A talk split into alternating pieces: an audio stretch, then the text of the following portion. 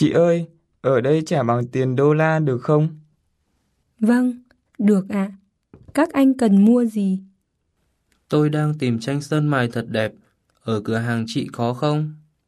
Dạ, có. Mời anh xem bức tranh này.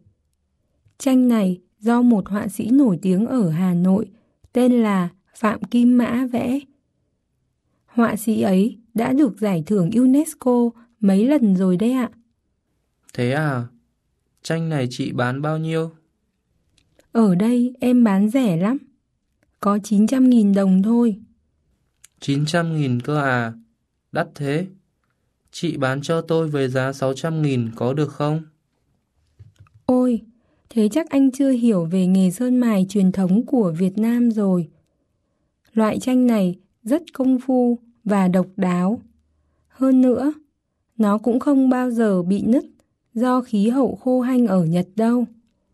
Tôi biết là thế, nhưng thôi, cảm ơn chị. Tôi đi tìm ở chỗ khác vậy.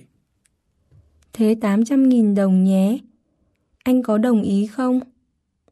Đó là giá rẻ nhất rồi đấy.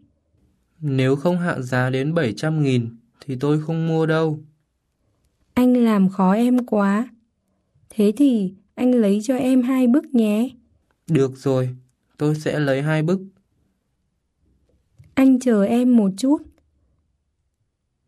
Gửi anh. Cảm ơn chị. Gửi chị tiền tranh này. Vâng, em xin. Anh mặc cả, giỏi quá vậy.